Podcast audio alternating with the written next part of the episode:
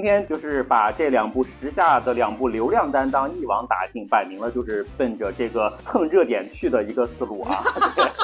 一网打尽，收网行动，天网恢恢。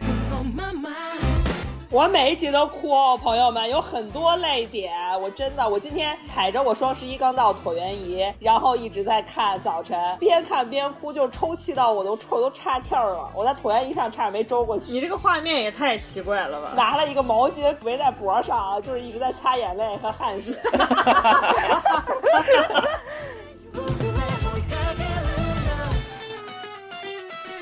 Hello，大家好，这里是草莓瓜电台的非物质草单节目，我是小鼠，我是深深野，大家好，我是吴婉婉。那虽然这周录节目的时候，这期的标题其实还没有想啊，但是呃，相信我们把这期节目放送出来的时候，大家一定能非常言简意赅的从标题里面 get 到两部我们今天要讲的重要的片子啊。你万一标题不这么起咋办？两部呢都是流量担当，很多人在讨论，但是在内地至少大家在这个电影院是看不到的上汽啊。啊，目前已经出了资源，然后出了资源之后呢，啊，就各种讨论的声音都有啊。然后另外一部呢，就是最近在这个漫画圈或者说呃年轻人圈子里边啊，我觉得这个非常出圈的一部动画片儿叫做。国王排名啊，这个在微博里面的讨论也非常非常多。嗯，所以呢，我们今天就是把这两部时下的两部流量担当一网打尽，摆明了就是奔着这个蹭热点去的一个思路啊。一网打尽，收网行动，天网恢恢。但是啊，就要给大家澄清一下，就是这个关注度和流量度虽然是我们本期呃这个节目的主题之一啊，但是这并不是我们这期要把这两个片子凑在一块硬去说的一个理由啊。那具体的关联呢，我们会在今天的节目当中详细的给大家慢慢展开。但另外要强调一下的是，我们对这两部片子的态度是非常明确的，截然不同的啊。对《国王排名》呢，我们确实是呃比较想推荐它的，因为它也在一定程度上打动了我们，尤其是吴婉婉。等会儿可以让他含着泪给我们讲解《国王排名》的剧情，好吧？我每一集都哭哦，朋友们，有很多泪点。我真的，我今天踩着我双十一刚到椭圆仪，然后一直在看，早晨边看边哭，就抽。气到我都我都岔气儿了，我在椭圆仪上差点没周过去。你这个画面也太奇怪了吧？拿了一个毛巾围在脖上，就是一直在擦眼泪和汗水。那等会儿可以具体让婉婉给我们介绍啊。那至于另外一部上汽呢，也没有别的，单纯的我们就是想骂他，就是想骂他。所以说到这儿呢，但凡喜欢上汽的朋友啊，我觉得如果你介意的话，或者说对漫威呀、超英的这种电影呢，保持着无脑支持的这种朋友，我觉得也就别费心思了。就烦请您啊，现在就可以关掉我们本期的节目，我们回头再见，好吧？回头再见。那说到这儿呢，我们首先还是来说一下我们今天想要骂他的这部《上汽》。对于《上汽》啊，我觉得，嗯，外界的这个关于电影内外的一些争议，其实非常非常多的，包括这个片子。在筹备开拍之前，然后拍的时候，选角的时候，上映之前，然后上映以后，这个争议到目前为止都完全没有停止啊。比如说，到底有没有辱华啊？怎么辱华？然后它背后是不是有很多的这个政治角力等等的这些东西？我觉得呢，关于这个东西，因为它很多涉及到电影之外的一些部分啊。另外呢，我觉得这个东西呢，也是我们三个目前为止可能完全没法讨论清楚的一个地方啊。所以今天呢，我们更多的还是就这个片子本身的质量以及它呈现出来的内部的内容去讨论，而不是跟外部的很多争议相关啊。这个首先的一个利益澄清。然后另外一个地方呢，就是我们三个其实我觉得也蛮有意思的，就是我们今天呃想去聊一下这个漫威相关的电影，但是呢，我们三个其实没有任何一个人是这个漫威或者说超级英雄类的狂热的粉丝啊，一个都没有。停停停！我还挺喜欢漫威的。我说的是狂热粉丝。哎呀，你这种撑死的属于一般粉丝啊，狂热称不上。行，你继续，你继续，已经很狂热了。反正我是不愿意花时间在这上面啊。我对这个漫威或者说超级英雄这个系列呢，就是属于非常客观的，就是如果有吸引到我的地方，我还是会去比较中立的去看一下的啊。像当年这个复联三上映的时候，我记得我也是去看了一下零点的这个首映场的，属于这种呃粉丝，但是呢不会说特别狂热的去追寻它的很多细节呀，完全不会啊。万万刚才虽然在这边言之凿凿的说他是这个漫威的粉丝，但其实他完全就是个看人下菜碟的人，好吧？就如果哪一部片子里面有他个人非常喜欢的演员呢，他可能就高举着双手啊，抬着小碎步去看啊。不不不，啊你说你说，我要承认一点啊，其实我就是一会儿我们我知道一会儿我们节目的提纲里面是要大肆批判就是漫威。威这种类型、这种题材的类型片的啊。但我其实看到是吃这一套的，因为如果能拍的很好的话，就会有那种很恢宏的动作场面，对吧？而且 suppose 应该男的很壮啊，男的就是那种美队那样，美队是漫威吗？我也不知道，反正超级英雄类的吧。美队是漫威了，真的是。就是男的就应该很壮，然后女的就应该很漂亮，就像神奇女侠不是？神奇女侠是那个什么的，对吧？DC 的，嗯，DC 的，对，就是女的就应该很漂亮，就是又有帅哥又有美女，而且时不时就是每十分钟就激烈的打一场啊！就我觉得这个其实非常符合我对爆米花电影的预期。对对对，你不看这些，你夫复何求，对吧？而且那个场面又很大，很适合去电影院看。漫画英雄题材如果拍的好的话，我其实很吃这个。我觉得它没有什么好不好吧？我觉得漫威电影本质上就跟马丁斯科塞斯说的一样，它就是主题公园式的电影。你去电影院看它的体验，跟你去主题公园没有什么太大的本质上的区别。是的，是的，但是它能满足我们的某种期待嘛，对吧？它就达到了某种功效啊，我觉得这个就足够了。就是你对它本身也没有指望说达到什么人生的心灵启迪的这么一种目标诉求，对不对？No No No No No，你把这个话拿去跟漫威的粉丝讲，他们可不是这样看这个问题看得涕泪横流、醍醐灌顶是吗？所以听到这里啊，就包括之前如果有熟悉我们节目的朋友，肯定知道，就是深深也是一个什么样的人呢？他就是对一切超英和漫威保持一个非常审慎的距离和态度。不碰过，实在觉得没有意义，花这个时间，所以后面就不要再看了。我今天还刚好那个刷新闻啊，就是看到那个《银翼杀手》的导演，就同时也是是吴万完说自己嚎啕大哭，也一定要去看的今年的那部。House of Gucci 的那个导演雷利斯科特，他就说漫威的片子无聊的就跟屎一样，我觉得这就是深深演的一个态度。这个我们可以待会儿再说了。实际上，对漫威啊、星战啊这些东西，在好莱坞本身也是有分野所在的。嗯嗯，就是它也并不能代表好莱坞全部，也不能代表美国电影全部。这当然，嗯，因为好莱坞确实在类型划分上已经做得非常细致了，是对吧？说回来啊，这期我们首先要讲的这个上汽呢，因为要讲嘛，所以讲的前提，不管是讲呢还是骂呢，前提还是说你首先得去看。它，我们才有这个骂的资格，对不对？所以我在这边 让申申野这一周啊去看上汽啊，在他的理解来看呢，我纯粹是为了报复上周他安排我看足球。对对对对对。可是平心而论，我是不是给你推荐的是一个好的作品？你给我推荐了个啥？给你推荐的时候我就告诉你它很烂啊，但它烂的非常的独特啊，非常的特立独行，彻底彻底烂的非常的彻底。对，我想到它烂了，我没有想到它这么烂。哎，但是但是这是一个怎么回事啊？就是对于一般的烂片，就是千夫所指的那种烂片儿。或者烂，你是说《逐梦演艺圈》吗？我们我们一般来说是不太屑于去评价和讨论的。对。但是呢，申申野这个人呢，就是我刚刚说的，属于那种他非常不屑于参与那种风头一边倒的争辩啊。就如果大家都在踩的一些东西呢，他大概率是不会想上去补一脚的。嗯。但是他特别看不下去的就是那种明明烂的跟屎一样，但是有人指着他说好好好啊，鼓掌大吃的这种指鹿为马的事情啊，他就完全的忍不下。哎，我觉得这个比喻应该这样讲：说大家都看见它是一坨屎，这个时候不是有人跳上来说香，而是有人说，但它是一泡很热的屎啊，它至少热。另外一方面就是，我前两天就尝试做这个主题的时候，去在播客的这个圈子里面搜了一下做上汽相关内容的一些播客。哎，我当时真的非常吃惊，就在我看来，就是上汽真的就是烂到已经就没有太多的地方值得去说了。但是有很多博客，甚至拥有大量粉丝的这种好几万粉丝的这种博客啊，就是大号的博客，他们竟然是从各个匪夷所思的角度啊。去拼命的寻找一些让观众可能觉得它好看的一些评价，对吧？值得甚至有人言之凿凿说这是漫威工业对中国武侠电影的情书。情书，哎，对情书，我当时看到就完全就不行了啊！然后给深深也一说呢，深深也当即一拍大腿就坐不住了，说开炮好不好？高射炮立马就架起来了。还要送子弹，我刀呢？啊，还是秉持着我们在骂他之前，我们需要了解一下这部片子到底是讲的什么玩意儿啊？所以现在还是进关完。给大家非常简短的给大家描述一下这个上汽的这个剧情和人物设定吧。我觉得上汽的整个剧情啊，就是充满了就是这个老美子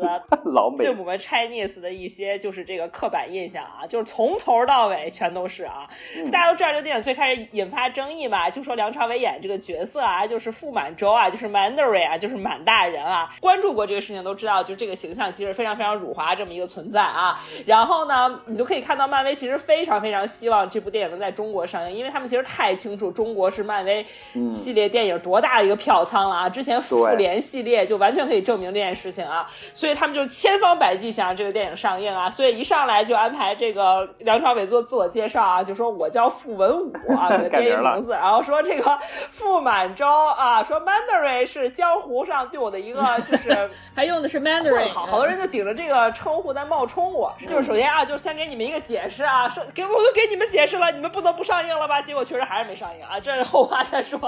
然后呢，这个电影的第二个刻板印象呢，就是呢，就我不知道为什么老美子觉得咱们我们 Chinese 啊父子关系一定有问题，就好像他们这个父子关系有多好一样，就是他们觉得你们只要是东亚啊，就是你们这个家庭关系一定就是爸爸跟儿子肯定处不来啊，就一就一定是这个样子的。基本上这个电影里全片的主要矛盾就是父与子啊，就是呃爸爸跟儿子不和，爸爸爸呢就是又是因为这个老婆死了以后啊，因为就是家庭不和嘛，所以说爸爸是绝对不跟儿子有任何交流和沟通，都是妈妈来当中央这个和事佬。然后妈妈死了以后，爸爸就不理儿子了啊，就是就是会变成一个非常残酷的一个体育教练啊，就这么一个形象。然后呢，儿子受不了，儿子就跑了，跑了以后呢，父子关系的矛盾就成了这电影的一个主线啊。这是第二个，就是非常的这个刻板印象一点。第三点，就这个电影的整个美术设计呢，就是让人觉得就也是想疯狂吐槽啊。首先，它搭建了一个世外桃源啊，这个世外桃源呢里边就是都有一些什么东西呢？就是什么什么什么，有一些什么竹林呀、山水呀，对吧？然后整个的印象 就整个概念有一些龙啊，什么《山海经》的神兽啊，然后有一些大红色啊、棍棒啊什么的啊，就它整个美术设计啊，就是很土很土的西方对于中国的一个印象啊。这是首先就是你就是作为一个中国人，作为一个很了解中国文化的观众，你看到电影你就会有一些觉得说很尴尬或者你不适感的地方啊。然后说剧情，反正他们主要 Q 我讲剧情嘛，这剧情大概讲了啥呢？就是讲了这个梁朝伟啊，就是这个文武啊，古老东方的一个奇才啊，他就是靠着这胳膊上不知道从哪儿得到这十个铁环，就是称霸武林。他不光称霸武林呢，然后他还就是体现咱们中国人很有帮派意识啊。你不像西方超级英雄啊，就漫威整体其他的这些主角都是单打独斗的，我们超级英雄一定要创建一个神秘组织，就是要搞帮派啊，拉帮结派，就搞了一个这个十环帮啊，十环帮。然后他不光能称霸武林呢，他还长生不老啊，就是几千年来啊，就是在这个天南海北 everywhere 搞事情啊，搞事情了以后呢，但他其实他为什么一定要放在这个漫漫威的这个宇宙体系里边，也不知道啊。就这个人呢，就跟其他的这个什么美队什么正大五六这些人呢毫无关系啊，就从来就是你说他就只在这一这个中国这一片区搞事情，他也没有跟这个其他角色想要一试高下啊，没有，拍不下了，拍不下了。去了这个叫塔罗村的这么一个世外桃源啊，嗯，然后就跟陈法拉演这个村姑啊，然后就练上了眉来眼去剑啊，然后就练了一段，练了以后呢，就立刻哈就是这个生生娃了啊，相爱生娃了，生完了以后呢，就转镜头一转啊，就来到了二十年以后的这个 San Francisco，就是旧金山。他们的儿子呢，作为十界帮的大少爷啊，你说你怎么也是一个帮派老大吧，对不对？帮派老大的这个继承人这么一个角色啊，五二代啊，黑帮二代。然后呢，他就在旧金山干嘛呢？就当这个 Valley Parkin，就是这个就是代客趴车的这个停车小弟啊。然后呢，还有一个女同事，这个同事啊。你帮我放门口吧，你这句千万别剪啊！然后同事，他跟这个同事日常斗嘴耍宝啊，但是就是没有确定什么恋爱关系。然后关键是你知道美国电影的这个安排，就他一定要有一个重头戏，让他们俩确定恋爱关系啊。然后就是这个有一天他们俩一块坐公交车上班啊。你把我放门口就行了。啊，好了，再见。再见。我不行了，你这个外卖也太快了。我也觉得就太快，我刚刚说一会儿再点吧。然后结果后来呢，他们就在这个坐公车上班，然后就有另外一帮也是这个亚裔的二流子，假装垫上他的这个祖传项链啊，然后上戏就被逼无奈了，就把他小时候他爸教当体育老师教他的一些功夫全施展出来了啊，然后噼里啪啦的就是成龙附体啊，真跟成龙大哥一模一样，就是打了一段啊，然后结果后来打赢了，打赢的时候呢，旁边好多这些乘客没事干，就是立刻抖音直播啊。啊，抖音直播，然后呢他就火了，火了以后呢就开始就别人都知道哦，原来他不是个停车小弟，原来他是一个帮派二代啊，就开始有人不断这个上门追杀啊，结果后来呢他就就找到了他的妹妹，然后两个人就说我们要查出来到底幕后谁在搞事情，结果一看啊，果真是他爹啊，就他爹呢早年这个成立黑帮的时候得罪了不少人啊，到最后金盆洗手了，还连累他这个媳妇儿被杀了啊，这个人就是疯了，走火入魔了啊，然后就说是这个塔罗村的这个他老婆的娘家人把他老婆绑架了啊，然后又要进攻塔罗村，就是也不知道他为什么对这个村有这么多执念，可能就是很想学塔罗牌吧。然后呢，就来又赶上塔罗村那边呢，就世世代代呢又镇压着一群这个黑暗精灵啊，然后结果后来，然后就是经过了一番激斗，父子和解了啊，然后村子和他们十环帮就联手啊，然后就把叫什么呀噬魂兽啊什么东西就打败了啊，反正就是大概就这么一个故事。我都困了，真的。呃，说实话，我们对于它的剧情展开呢，也没有特别多的心思去讲，因为实在是不足以道来啊，实在是没啥可讲。它就是非常典型套路的，没啥可讲，对，不足以进入讨论。其实我们今天真正想要对就是上汽这个电影进行一些呃讨论啊，我们的讨论的目标其实并不是针对电影本身，而是针对对这部电影有很多话讲的那些话对对对展开一些讨论。而且尤其是因为最近小鼠实际上是在看上汽的过程中重叠着收看了《国王排名》，对比非常明显啊。呃，甚至看起来很孩子气的这么一部动漫，所以他才觉得在这个故事设定、世界设定、人物设定等等方面，高下立现，两者的分野实在太强大了。而前者因为有资本背书，却收获到了如此多的关注和好评，所以才让我们觉得我们没有办法放下屠刀啊，所以我们又把枪端了起来。这是我们今天真正想要做这期节目的这个初衷和动机啊。其实，嗯，其实我先说一下，就是最早拍这个上汽的时候呢，包括上汽在美国上映的时候，我其实是有一点点羡慕的啊。我也很羡慕，就我对上汽还是抱有那么一点期待的，就不光是梁朝伟了，就片子的故事，我还是对他抱有一点点幻想的。但是没想到，就真的真正看完之后，完全打破了我的任何的期待。但是这个我也很奇怪啊，就是上汽这个片子在美国上映的时候，包括到现在，它在美国本土的这个票房也好，然后这个口碑也好，都非常高。它甚至已经基本上确定了是今年北美的年度票房冠军，而且不管是 IMDB 呀，还是烂番茄呀，还是各种网站，还是影评人的各种评价，对于它来说都非常高。我真的觉得非常的匪夷所思啊！就是我真的不知道他们可能从好的地方去评价上汽的地方在哪，所以呢，我就稍微的去搜刮了一下啊。首先，我在这个豆瓣上看到了很多这个对它的一些评价，好评啊，主要是好评啊。我觉得这个角度非常刁钻。就第一个就有夸他这个特效牛掰和武打设计牛掰的，我觉得这个我是承认的啊，可以给大家稍微小科普一下，就是这个片子里面我们看到，尤其刚才这个吴万丸给大家介绍的时候，在公交车上打斗的那段近身搏斗，大家感觉是非常像成龙的某些风格，是因为这个片子的武术设计指导就是成家班的第一位外籍成员啊，所以他的这个。武打的设计当中是肯定是免不了非常多成龙的这个烙印和影子在的啊，但是很可惜呢，这个人在这个上期这个片子正式上映之前呢，就因为心脏病骤发突然去世了，所以呢，他其实是没有看到自己的片子在大荧幕上上映的。如果大家有留意到片子的最尾的话，其实呃上期也有致敬这个人了，就是 in memory of 啊，就是悼念了一下他。好，那另外说回来呢，就是它的特效，你不管怎么样砸了那么多钱，对不对？而且漫威肯定也知道了，大家去电影院看这个片子的最重要的其中的一个原因，一定是因为特效。就在特效这个部分上，不管怎么样，美国作为这个电影工业最强的国家，对吧？最一线的技术，它所以呈现出来的某些观感，我相信在大荧幕去看的话，它一定能展现出来某一部分的魅力的，对吧？我觉得这个毋庸置疑啊。对，是的。但是呢，你如果只是因为特效，或者说只是因为武打设计，就把这部片子夸上天，我觉得这是我完全不能忍受的一个逻辑，对吧？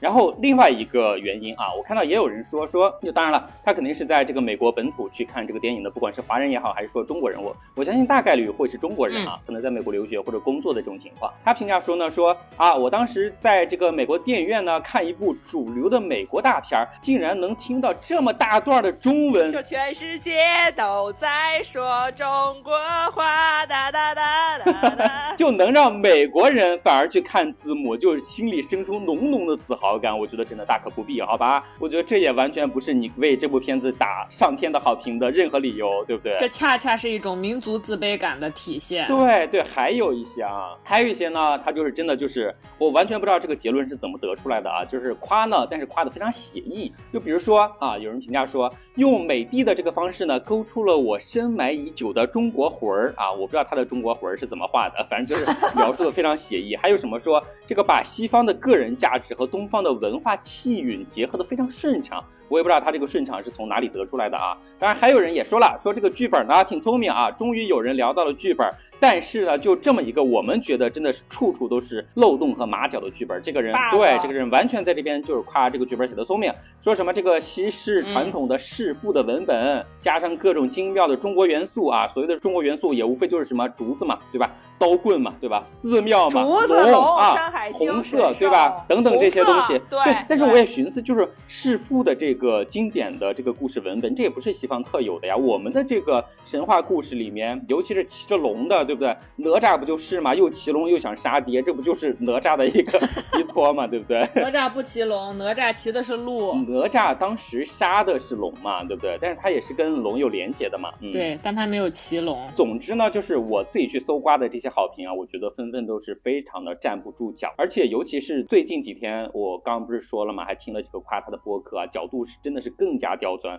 我在这边稍微给大家列举一下，尤其这几条是激发了深深野的战争欲的啊，求胜欲的几条好评啊，看看他们是怎么说的啊。我听到有个女生啊，在这个博客里面说啊，说她就是看这个上期的时候跟看花木兰的时候一样，只要你放低预期啊，它就还比较好看啊。我当时听了就震惊了，就我就觉得怎么可能说你去看一个片子的时候，首先要把它放低预期啊，然后觉得它应该是一个没有那么好看的片子，然后你才能觉得它的好看。我觉得这竟然是一个一个好看片子一个必备条件是这样啊。哎，我就想问，你怎么不抱着去 Zara 购物的心态去逛香奈儿呢？对呀、对，另外一个女生说啊，嗯说漫威呢一向特别擅长的就是塑造反派，尤其呢这个反派又是梁朝伟演的，所以梁朝伟一出来立马就爱上啊，而且漫威的反派呢是见一个爱一个。这个跟前段时间美国有一个新闻出来是一样的，就是有一个开车撞死人的一个肇事者，长得特别帅，跟你们的甜茶都不相上下。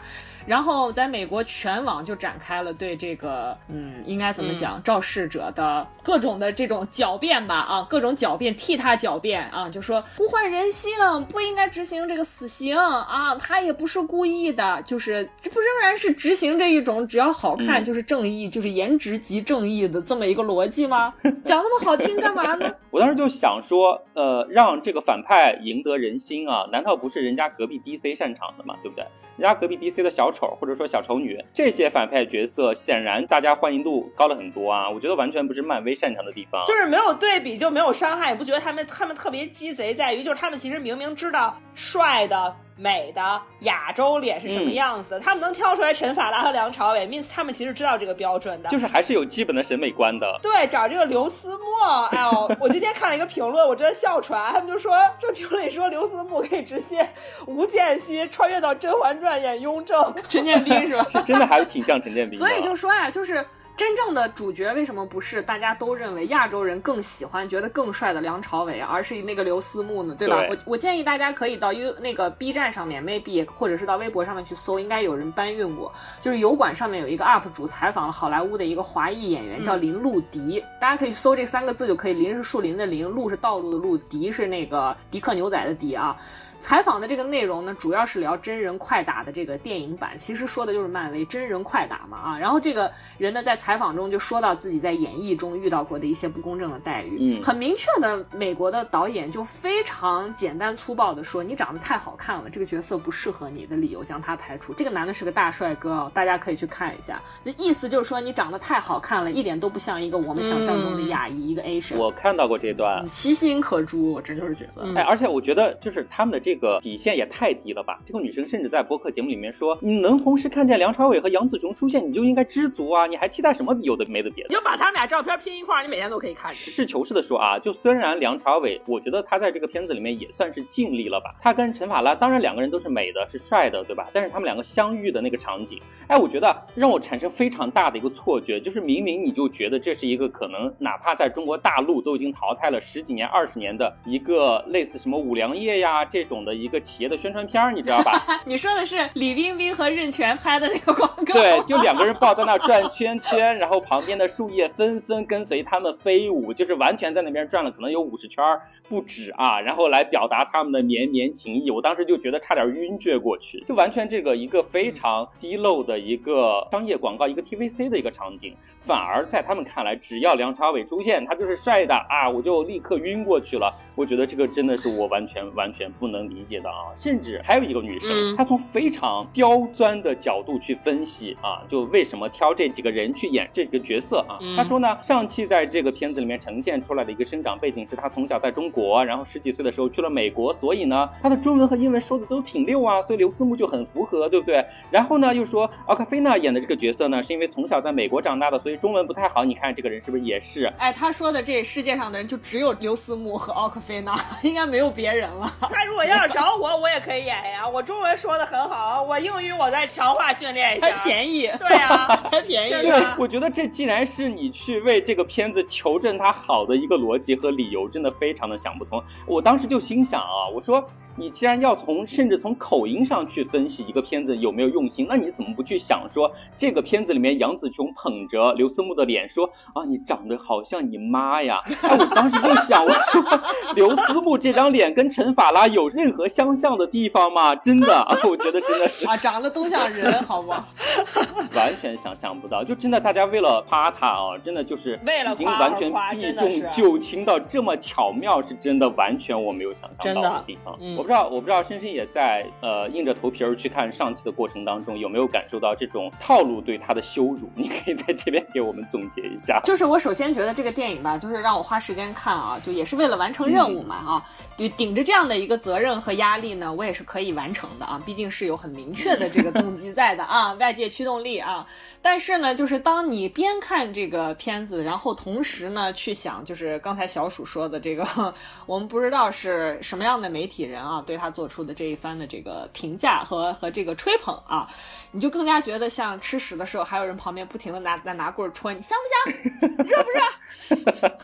好不好吃 啊？就这种感觉。然后我们回到这部电影本身啊，就是刚才吴安完说到，就说怎么感觉美国人觉得所有的中国人都有这个弑父情节啊？是不是所有的中国的父子关系都这么差啊？就关于这个问题呢，就美国人美国人有这个认知一点都不奇怪。为什么呢？一个是关于中国内部对历史的这个书写啊，尤其是对现当代史的这个阉割，这个我们不展开讲啊，是一个怎么样的形态，大家可以自己去了解。嗯另外一个原因呢是。呃，在美国的这个中国移民，或者说在呃欧美国家的这个中国移民啊，大多的这个移民逻辑，通常都是建立在对祖国这个不同程度的否定的这个前提下，才踏上了移民之路的，对吧？尤其是政治和文化上的否定，对嗯满心迎接一个新的自由民主的啊美国这个世界，对吧？嗯以这样一种心路历程来完成移民啊，这是非常非常典型的这个精神弑父的这个情节。嗯，而另一个事实是什么呢？就是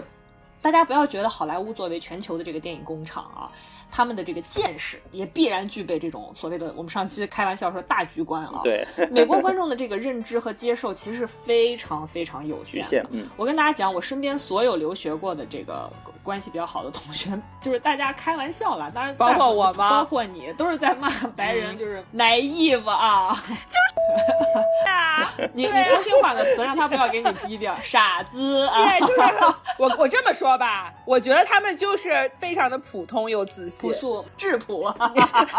对，质朴又自信，对，确实是普信，非常有文化自信，朋友们，这点上我们要跟他们。这才真的叫文化自信耶没错，就是指美国就是全世界。对对。呃，然后对于电影而言呢，美国是在电影诞生之后很长很长很长的一段时间之后，才逐渐开始接受外国电影的，而且当时还需要译制，就是有人来配音，翻译了之后来配音啊。尤其对中国电影的接受，明确的分野几乎是从《卧虎藏龙》才真正开始的。嗯，我们就放下这趴不说啊，我们回到上汽。刚说了这个故事很简单，其实就是一个邪恶的老爹啊，被一个圣母老妈感动，对吧？为了爱情放弃了他的野心，后来呢又因为这个老妈死了，继续邪恶啊。然后咱们的这个主角呢，啊，作为这个长得就像这个趴车小弟啊，然后呢，这个主角作为 自由民主的美国人，自由民主的美国人啊，回到故乡教老爹做人，对，然后老爹最终放下屠刀啊，为救儿子原地升天啊，一个父慈子孝的故事。呃，大家听到刚才我说的这个逻辑了吧？啊，一个自由民主的美国人回到传统呃落后的这个中国故乡教老爹做人，好吧啊。然后在这个电影中呢。这个上汽的爹呢，确实不是这个邪恶的傅满洲了。前期已经被这个整个的中国观众骂成那个样子，不是啊？看，反正我们看不出来了啊，我们已经擦的就是你看不出来是傅满洲，你你找不出证据证明他是傅满洲，嗯，变成了咱们这个梁朝伟演的文武，对吧？加了不少的这个感情戏。但是同样是活了上千年啊，试图妄图改变这个世界的老妖怪，对吧？我们电影中还看看见出现了这个古代，他指挥大军进攻这个某中亚城市，对吧？啊，然后他还评价说，就是他，我记得应该是那个声音应该是来自陈法拉，就是他老婆啊，评价说，十环给了无与伦比的力量，他却用来征服世界，对吧？啊，对，就是。当年这个傅满洲，大家如果了解过的话，不过是一种种族歧视、所谓黄祸论的这种产物嘛。嗯，这个文武在这样的一个场景中进攻中亚城市，你还能帮他洗白？你几乎可以感受到这个好莱坞是如何搞出一个挑拨中亚和穆斯林矛盾这样一个角色的这么一个存在的，对吧？妈呀！你想想看，如果有一个美国白人总统的儿子，对吧，在中国读书留学啊，接受这个社会主义价值观教育啊，最后发现美国在全世界侵略、轰炸、屠杀、奴役黑人等等这些真相，然后最后呢，还发现他们把这种霸权主义统治呢鼓吹成自由民主啊，于是一怒之下加入全球反抗联军，然后推翻美国的邪恶政权，感化自己的邪恶白人老爹，成为人人敬仰的超级英雄。你觉得漫威会拍这样的电影吗？对吧？什么叫放低期待？就是掩耳盗铃、装傻呗。所以说，就是这个电影在本质上还是一个第三世界的孩子反叛弑父的电影，对吧？把爹杀了才能算是美国人，就是把爹杀了嘛。最后等于是他才能精神上真正的回到一个自由民主的美国人这样的身份，对吧？一样的，就是这和美国人那种喜闻乐见的。中国移民的形象高度一致，就是你，你有一种什么感觉呢？它不仅高度的符合美国的这种主流价值观，特别的熨贴，就是你完全可以想象一个白人在电影院里面，在这种叙事逻辑下完整的看完这个故事有多么的舒服，他毫不被冒犯，对不？就是这个感觉，哪一个点都戳到他们腰眼儿，他们会获得一种浪子回头般的欣慰啊！我觉得，对，耶，没错。当然了，我们的这个所谓的小资啊、中产啊，所谓的现在的城市里面的精。精英人群现在自诩为。大多数或者中国的代言人啊，当然也是在八九十年代就独生子女这一批慢慢慢慢被好莱坞的这个电影逐渐喂养起来的这样一批观众，所以他自然而然的可以和那样的美国观众去共情。我觉得这样丝毫不奇怪，也丝毫不特别，确实如此。但是他们代表不了真正的中国和中国文化的。嗯，然后你包括说艺术审美这块儿，我今天还专门上网去看了一眼《黑豹》，就是那个豹子的豹，就他那个黑人演员不是还去世了。嘛，对吧？其实黑豹我也不觉得好看，因为它都是漫威世界的少数族裔主角嘛，没有任何逻辑上的区别，都是很低级的那种猎奇的视角。是的，是的，是的。我说实话，我觉得漫威好看的电影都是那种主流的，比如复联啊这种是好看的。银河护卫队好看，你的美国队长长成那样，然后我们的刘思慕长成这样。比如说黑豹呀，然后包括这个上汽，就是他只要想打这种种族主义牌啊，就是一定会受到在美国当地的非洲裔或者华裔。的大肆吹捧啊，然后以及他们白人就是腰眼被戳穿了那种，就是大肆叫好啊。但是我就真的不 get，我觉得黑豹超级难看，很无聊，就是很廉价。一看就没有动脑子，就他们真的没有把脑子用在真正在设计剧情啊，什么什么什么这些场景上面，就觉得说我都已经拍了，你们还想让我怎么样？对对，就是中国人啊，长大了一定要弑父，那黑人反正就一定要兄弟自相残杀。你看，永远就是这些桥段。你包括像我觉得从审美上来讲，你看陈法拉和那个梁。梁朝伟结婚那个扮相啊，我不知道大家能不能从中看出一种美。就据我观察，咱中国现在铁岭的这个文化站啊，都看不上这种妆发了啊！我真的就是这个感觉，就专门做了一个非常 low 的布景啊。呀，然后包括那种妆发，我的妈呀，真的，你现在去咱铁岭，你 去我觉得这种就是你去看红白事都没有人在化这样的妆，就是穿这种衣服，就是你看到他对中国的那个认知还停留在什么样的时代？这个时候你还鼓吹说他真诚，嗯啊，他他动机好，我不知道这种就是逻辑是从何而来。嗯，其次呢，我还想说一个问题，就是大概是从二零一三年开始吧，就是中国元素几乎开始成为这个好莱坞大片的必要的元素了。比如说你看到像。我就不说像什么变形金刚啦啊，包括漫威啦啊，这里面出现的那些中国的元素就不说了。比如说还有一些大家可能从更广泛的意义上来讲，评价更加好一点的这个电影，比如说像《地心引力》（Gravity），、对吧？里面最终成就那个美国飞行员，就是乔治克鲁尼演的那个，他返回地球的是中国的那个太空船嘛？我不知道大家还有没有印象，对吧？中国的符号是一个漂浮着的这个乒乓球拍儿。对吧？而且还看见，就是这个空气，也不是空气，这个太空中还能看见，不知道是韭菜还是大葱那种植物，对吧？还有那个键盘上的汉字，就是都是中国的符号，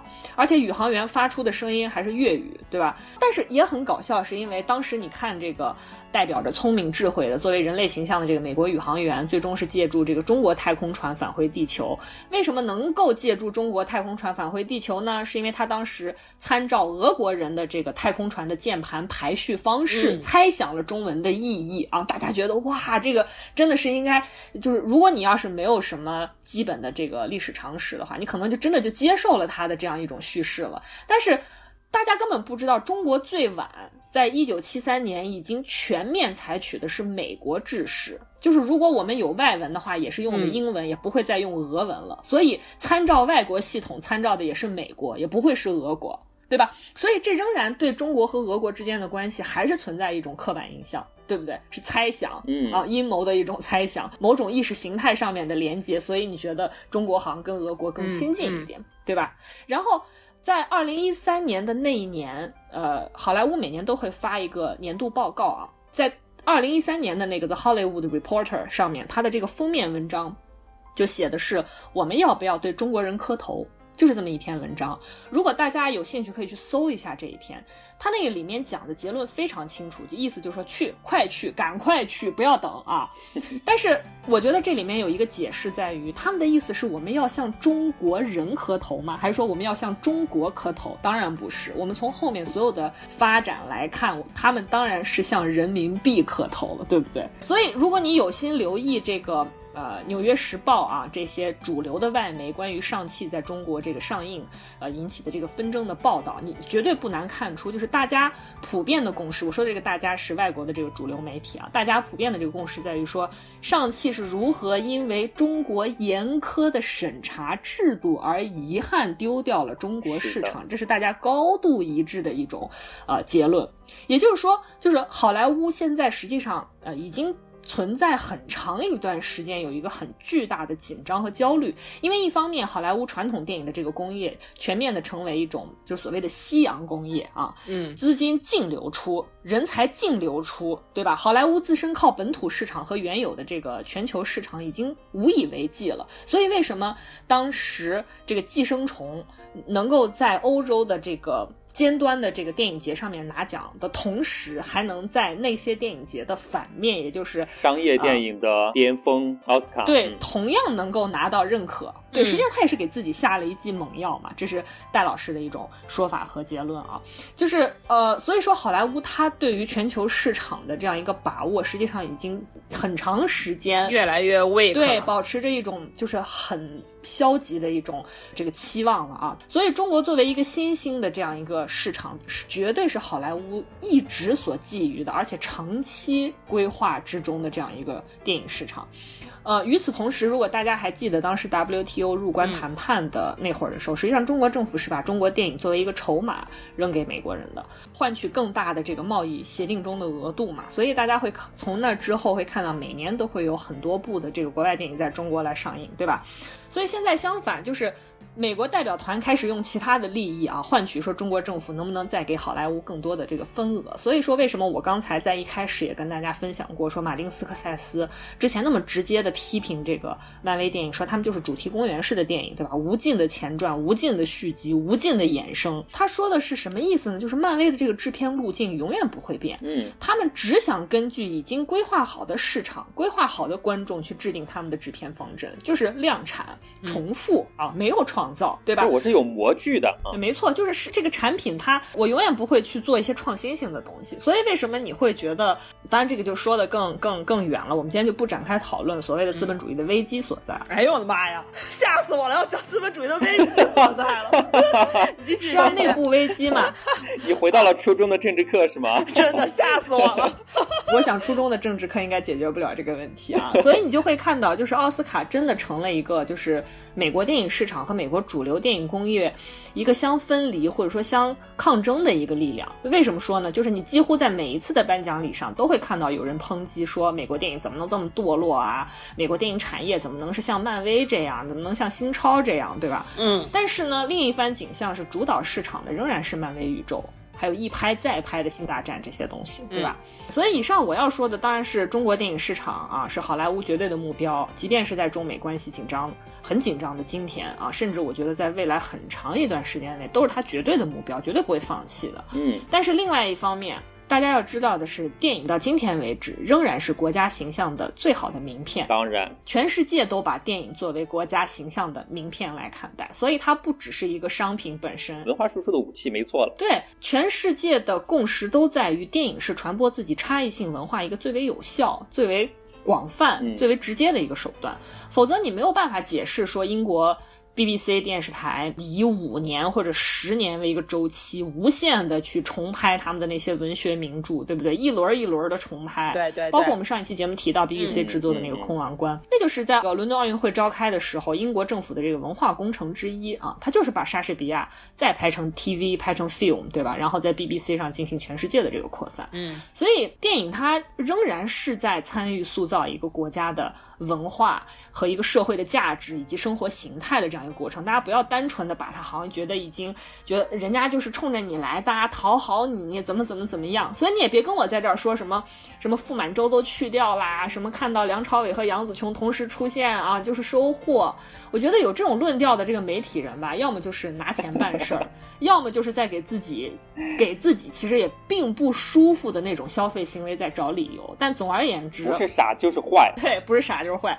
那总而言之，这些论调吧，和你在抖音。看到那些让你买买买的那个带货主播没有本质的区别，嗯，但是我觉得看电影和买面膜毕竟不一样，至少在我们这儿不一样，以后也都不会一样。对，好，这是深夜从整个社会的这个大局观啊，就是社会的基本面儿，帮我们分析了一些好莱坞套路。然后呢，就最开始说到了我们这期要讲的两个片子，一个是上汽，另外一个是国王排名啊。最早为什么看到这个国王排名呢？是因为确实在上一周的时候，我是看到很多的这个公众号啊，各个渠道信息都在推这个片子，而且题目都写的非常夸张啊，就是很多人说它是至少这个十月的最佳剧集啊，甚至称为这个年度的最佳，而且。呃，因为我当时去看了一下嘛，我当时看它的时候，它这个豆瓣评分还有九点七，虽然现在掉了一点，掉到九点六了，但是在将近七万人打分的情况之下，九点六真的是一个非常非常高的分数了啊，所以我就亲自的去看了一下，我不知道这个里面就是。这么多号去写它的这个原因有几分这个营销的成分在啊，但是它的效果确实非常显而易见。就是现在不管是 B 站还是微博各个地方，很多人啊就都在看这个片子，也在刷这个片子相关的评论。包括说，可能有些男生没有看这个片子的话，你可能会突然间发现你的女朋友或者某些女性朋友悄悄把头像换成了一个就是 看着非常憨厚的啊，带着一个小王冠的一个小男孩。那这个小男孩呢，就是我们这个片子《国王排名》里面的男主角，叫做波吉啊。那为什么我是？是想把上汽和国王排名排在一起去讲，是因为虽然都是漫改这个东西我就不提了啊，但是我是觉得他们的故事架构和这个主体的角色设定真的都是非常非常一致的。比如说这两部片子里面都有一个野心勃勃的老父亲，对吧？就是一直把持自己的帝国，而且不断的去追逐更大的这个权力疆域嘛。而且有这个善良温柔，但是年纪轻轻就被人杀害的母亲啊，包括我们的这个两个呃。老大和老二之间，老大是这种非常羸弱无力的，但是在关键时刻呢又能支棱起来的这么一种角色和形象啊。老二呢又是这种呃一直在被人忽视，但是迫切的想要出人头地。所以我觉得整个的这个对照是非常非常明确的，几乎是同样的一种家庭结构和复杂的这种呃交错的关系啊。嗯。但是为什么最后呈现出来的这种观感差别非常大？所以我觉得这是值得我们这一期稍微去探讨一点的地方。甚至啊，我可以提个小点，就是他们这两个故事结构里面，他们连某些叙事的方式都有非常高度一致的地方。比如说片子当中，为了呈现某个角色内心非常复杂和挣扎的情况，他们会在这个主线的故事发展的时候，从各个不同的角色的视角入手，通过大量的这种记忆的闪回的方式，去不断的揭秘、表达这个角色现在为什么呈现出来这个样子的原因啊。所以是采取了几乎是同样的一种方式去进行的一个剧集的展开。接下来我们请弯弯给大家稍微介绍一下《国王排名》的目前更新的这几集，大概讲了一个什么样的故事，然后它的主人公大概是什么样的。入坑的好时候啊！对。哎。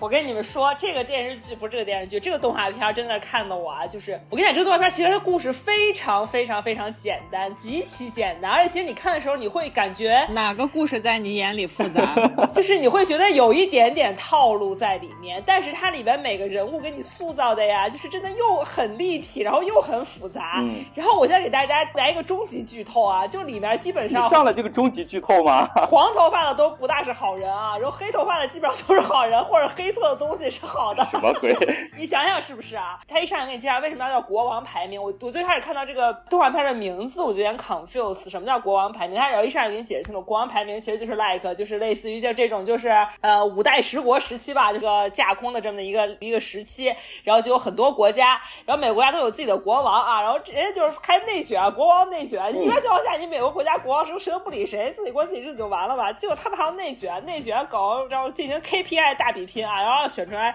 谁是最厉害的国王？要有一个国王排名，有一个 ranking 啊，是这样子的一个背景。然后呢，他当时就聚焦了一个国家，这个国家的国王呢，就是呃，我们男主角的爸爸，就是永远都是这国王排名的第一名，因为他实在太孔武有力了，就一个人大概是顶十个人摞起来那么高啊，就这么一个人。然后呢，我们的这个男主角作为他的长子，就是 suppose 去继承他作为这个国家新一任国王的这样子一个角色呢，却非常非常非常的羸弱啊，就是。小小只啊，就我也不知道他究竟多大了。其实我觉得他应该可能是青年状态了，对不对？应该是少年状态吧。主要是这个国王，包括这个王子的生母，他们都是巨人族的。但是这个王子呢，他就完全。跟他爸妈的一个指甲盖儿那么大，属于这么一种非常非常巨大的、让人不能理解的差异。拇指王子，嗯，对他呢，他不光是身材矮小，而且他有一个终极 bug，就他不会说话，他也听不见啊，就是聋哑人啊，就这样子的一个角色。然后，但他呢却是王子啊，就是会继承王位的王子。反正现在只试出五集嘛，然后这五集基本上每集呢，就基本上都会来集中讲述其中的一个人物和这个王子之间的关系啊。就比如说，首先第一集就是先有一个铺垫，让大家知道说啊，他是王子，他。他有终极缺陷，但他人呢，就基本上会对他这个人物进行一个侧写。他有什么特点？他非常非常善良，他看上去很傻，很容易被人欺骗，但是他其实呢。会通过他的这种就特别有闪光点的这种人格魅力，就比如很善良，然后很大方，然后呢，其实会有吸引到很多奇奇怪怪，但是真的也是本质非常好的这样的一些人对他的支持啊。这大概是第一集的一个内容。然后第二集就会讲到他最好的一个朋友吧，但也是一个异类啊。Bestie，他是一滩东西啊，在地上滑来滑去啊，这个影族的这么的一个怪物啊，小怪物。这小怪物呢，也也有着也有着很悲惨的经历，也有那种就是从小就是失去双亲，要一个人流亡的经历，所以他就是培养。穿着很坚强的，看似很坚强、很狡诈的这么一个外壳，但其实内心也是非常柔软，也很善良，也很期待能够找到一个可以。相互依赖，然后就对彼此忠诚的人的这样的一个角色啊。那么第二集基本上就是讲这个小影子他最好的朋友是如何和这个小王子成为至交的。然后等到第三集的时候呢，你就可以慢慢看到他和他的继母啊，还有弟弟啊之间的一些纠缠、一些 battle 的地方啊。对。然后因为现在的王后其实他的继母，因为他的母亲很早就去世了嘛，然后他的继母有自己的王子，就是他的二弟一个小王子，所以大家都可以想象到这个故事的情节会是什么样子。那肯定继母是。肯定会 support 自己的儿子去当国王，对不对？然后特别是他的二弟长了一头金发，是吧？长得仪表堂堂啊，又帅啊，然后又是各方面，特别是武功啊什么又比他强很多，所以他其实就一直在整个宫殿里面啊，就是人人心所向来说，大家都比较倾向于他的他的二弟来可以当皇上啊，对吧？来继承国王的王位。然后最后他二弟也确实也成功了，而且也表现了他继母从小就对有自己儿子之前对他非常非常好，但有自己儿子以后，他就肯定会把更多的爱都放在自己的儿子上。然后就是大概这样的一个故事，到第三集，然后第四集的时候呢，他就是演到他弟弟称王称霸了以后呢，那肯定会就会对他身上实施一些阴谋吧，对不对？那不可能让他就一帆风顺吧啊！他首先感觉到在宫里面，大家可以想到的宫斗情节了。对你的宫斗情节感觉到巨大的第一，他就觉得特别不爽，就觉得特别被压抑，所以他又特别想出游。然后呢，结果后来他继母就允许他出游了，出游了以后呢，派两个人去保护他，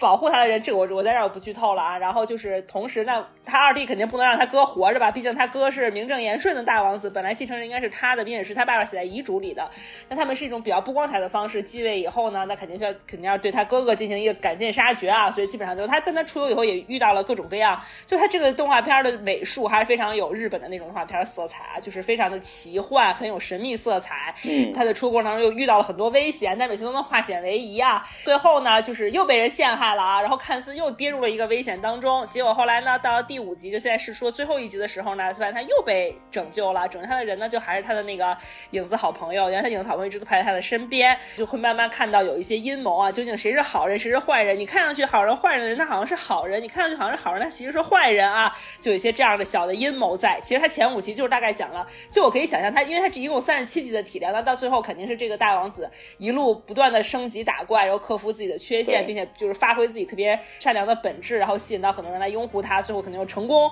夺回了王位，并且成为了国王排名的第一名。我猜的啊，反正其实就是一个很简单的故事线。但是我特别特别喜欢它的点，就是在于它其实，我觉得小朋友可能如果真的看动画片的话，可能不大会理解它里面的这些好多人物的设置。但是我们作为成年人，就可以看到它里面很多人的复杂性。你比如说，你看上去很坏的人，比如像他的这个继母啊，就是后来这个王妃啊，她为什么一方面哈那么想让自己的儿子赢，但是另一方面他又对这个大王子就其实非常非常的关心啊，就其实。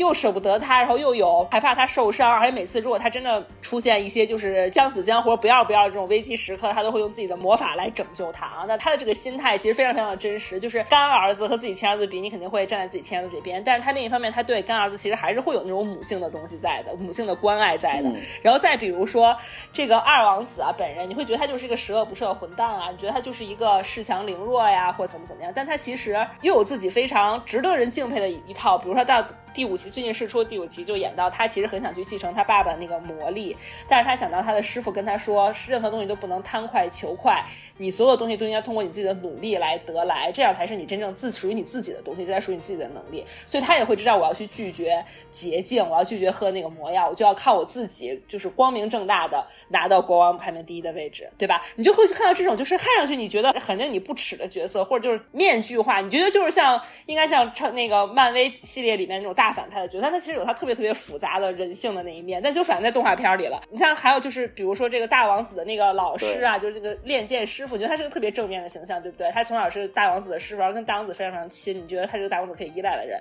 那反过头来就是可以，就是为了自己的名利地位，然后给大王子一刀啊！就是这些人物的复杂刻画，我觉得就在二十分钟一集的体量里，在前五集其实已经讲的非常非常丰满了。而且他有一些很感人的细节，比如一些配角，比如说是护送大王子出去玩的一个很普通的侍卫，然后觉得说自己没有尽好就是保护大王子的职责，然后打算跟这个个幕后黑手拼命啊什么的这种情。情节就反正我觉得就是很多泪点，朋友们就去看它就好了，真的很感动，而且就是很快。你是李佳琦附身了吗？就是看它，就是看它，节奏很快，你完全不觉得是一个无聊的小孩动画，你会觉得很受启发，你真的可以看进去。反正这大概就是这样一个剧情。嗯，首先我这边嗯想补充和修正一下刚才吴婉婉给大家介绍当中的某些遗漏的地方，或者说稍微有点小错误的地方啊。首先，国王排名这个剧集呢，它是十月份的时候，十月中啊，十月。十五号的时候开始才在 B 站进行更新的一部日本的一部动漫番，它是每周更新一集，所以刚才 Y Y 也讲到了，就是我们录这期节目的时候呢，它是更新到了第五集，然后是每周五的更新嘛，所以正常情况下，呃，按道理就是我们这期节目放出的时候，它已经更新了六集啊，然后每集呢仅仅只有二十分钟出头，所以是非常短小精悍的一个剧集。所有日本的番剧都是二十多分钟的体量，不是因为它短，嗯，所有都短。然后刚才弯弯好像提到了是三三十多集，但其实我看到的资料一共是预计出二十三集，其实它本身的体量也是非常短啊。我怎么看三十七？我我们这个回头可以再核对一下，但是我看到这边是二十三集的一个体量，就所以整体来说，它的剧情推进和角色的介绍必须非常的短平快，必须在这个极短的时间里面能抓住你，这个剧情才能进展下去啊。而且刚才弯弯也说了，就是头两集就非常言简意赅的就把包括国王排名是什么东西啊，我们这个男主角这个波吉这个小王子到底是一个什么样的情况呀？然后他最好的这个朋友这个小影子到底是什么情况？嗯，都呃非常明确的展现出来了，让我们一下子能 get 到每个不同人物他身上。最独特的地方，对吧？包括其实我们之前在讲到很多次这个日剧的时候，都有讲到一个点是什么呢？就是日剧里面有一些脑洞大开、匪夷所思的设定，就是你接受它就好了，你不要去质疑它这个设定到底是怎么出来的，对吧？比如说这个剧它最重要的一个基础设定就是我们的这个小王子，因为他又聋又哑嘛，所以一般的人，包括他的继母呀，包括他的师傅呀，跟他去沟通的时候都要通过手语去沟通的，但是。只有就是他最好的这个朋友，这个小影子，这个细节太可爱了，而而且这个小影子说话是伸出一个爪子在那儿动，超可爱，对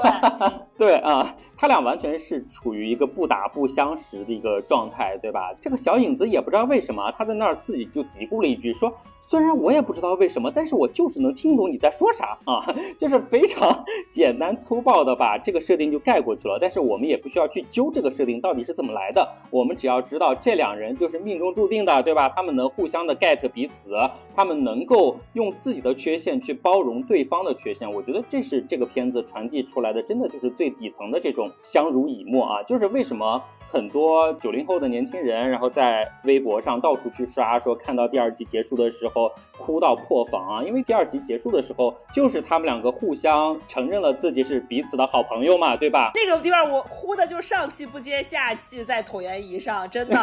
简短，但是它能够非常有效和真诚的感动你。包括刚才弯弯提到的一点，就是它里面的每个角色啊，初始看到他，你会觉得他好像某个童话里面我们似曾相识的角色，比如那个继母，对不对？因为他在第一集里面表现出来的整个角色的设定是非常苛刻的，对吧？再加上他的人物形象鼻子是尖的，大家记不记得最典型的鼻子尖的是什么形象呢？就是灰姑娘的继母和 她的两个姐姐。对对，就上来啊，大家就觉得好没意思，又是一个非常恶毒的一个继母角色，对不对？包括他后面其实那个老国王死了之后，传令的遗嘱是让波吉去继位的，但是他真的是。力排众议啊，然后把那么多人召集起来，然后私自发起了一场议会，勒令大家去投票，然后把自己的儿子投票成为国王。大家看到这儿，他们觉得说这完全符合我自己对于这种剧情的一个认知嘛，对不对？但是其实你再往后看的话，你会发现，原来这个继母这个王后，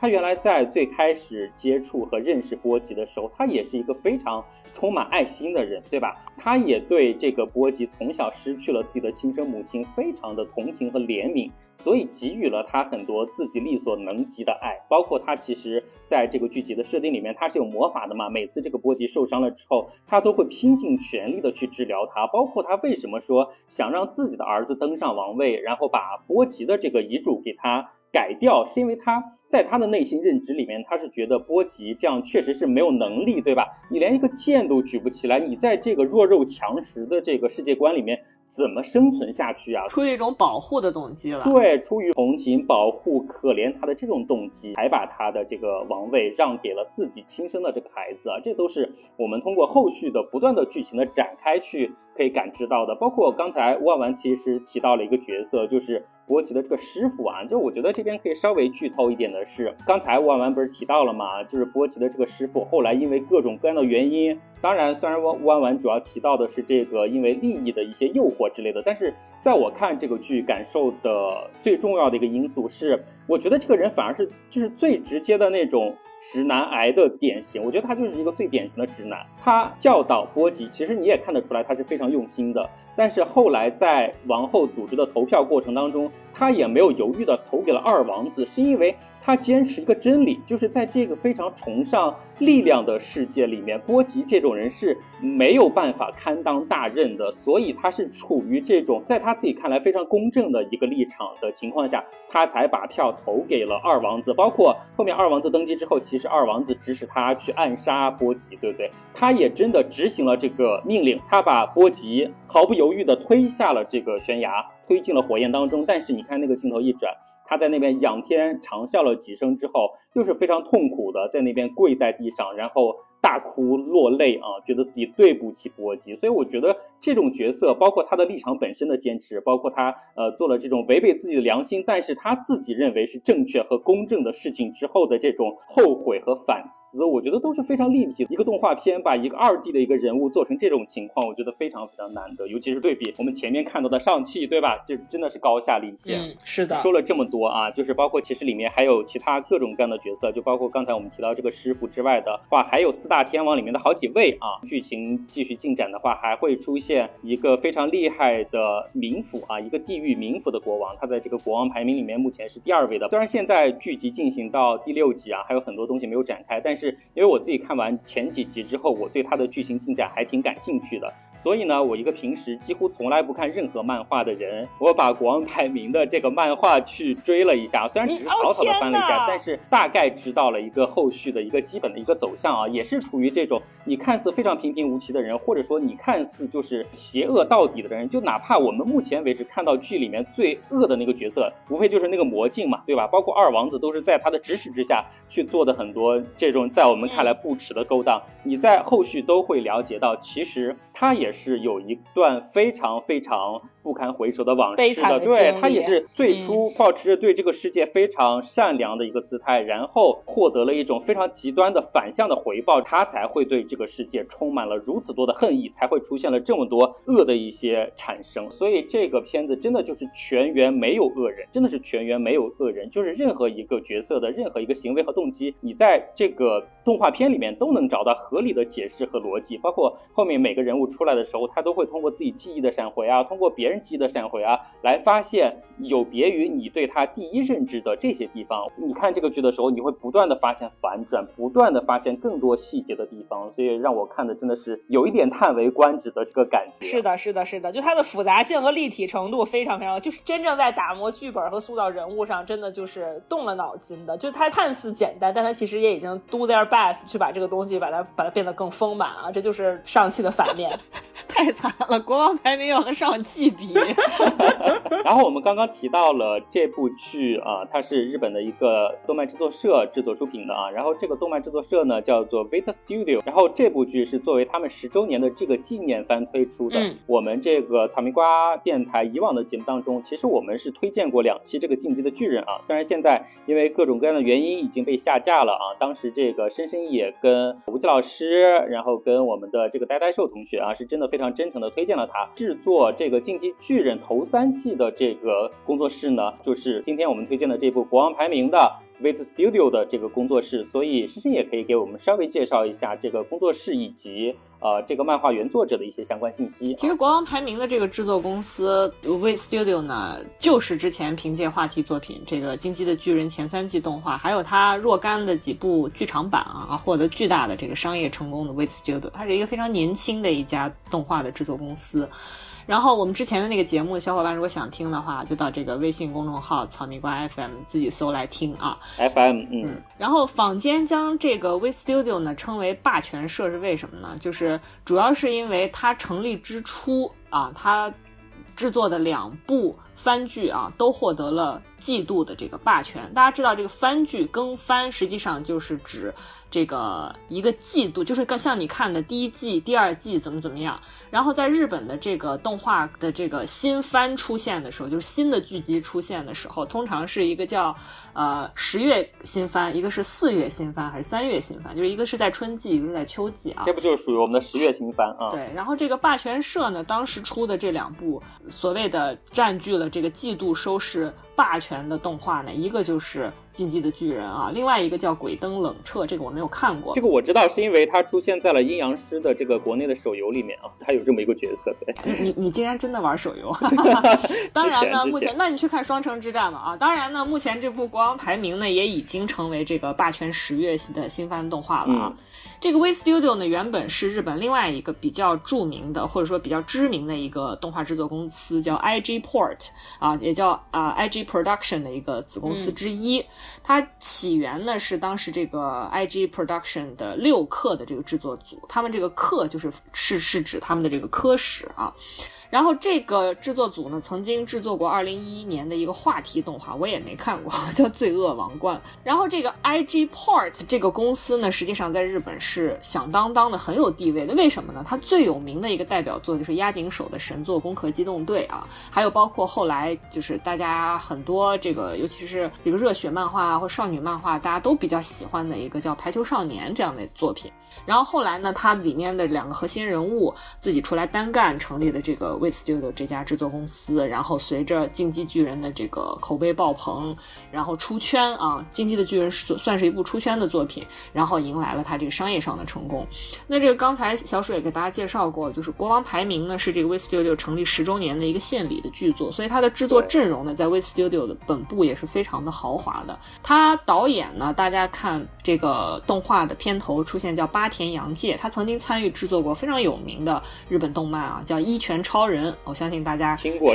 看过那个人物形象的这个制作啊。然后包括他的这个剧本改编的编剧呢，叫岸本卓，他曾经呢也给《银魂》啊这样的人气作品做过编剧。还有他的这个摄影导演啊，有参与制作过他。日本之前也是比较有口皆碑的这个番剧，叫做《平家物语》，嗯，还有包括他的这个人设的制作，就是人物的这个设定、形象等等。这个监制呢叫做野崎温子，他就参与过《进击的巨人》的制作，包括他的副导演金井有文呢，是专门给《进击的巨人》里面所有的立体机动装置。来做这个镜头设置的一个副导演啊，所以他的这个阵容是非常豪华的。那很多看过这个《国王排名》的观众朋友会觉得，从画风啊、声优啊、这个故事情节啊等等各个方面来看呢，都觉得这个动画是一个名副其实的，他们叫做子共向的一个动漫。嗯。这个子共向呢，其实是他们宅圈啊特用的一个名词，就是指二次元宅圈对于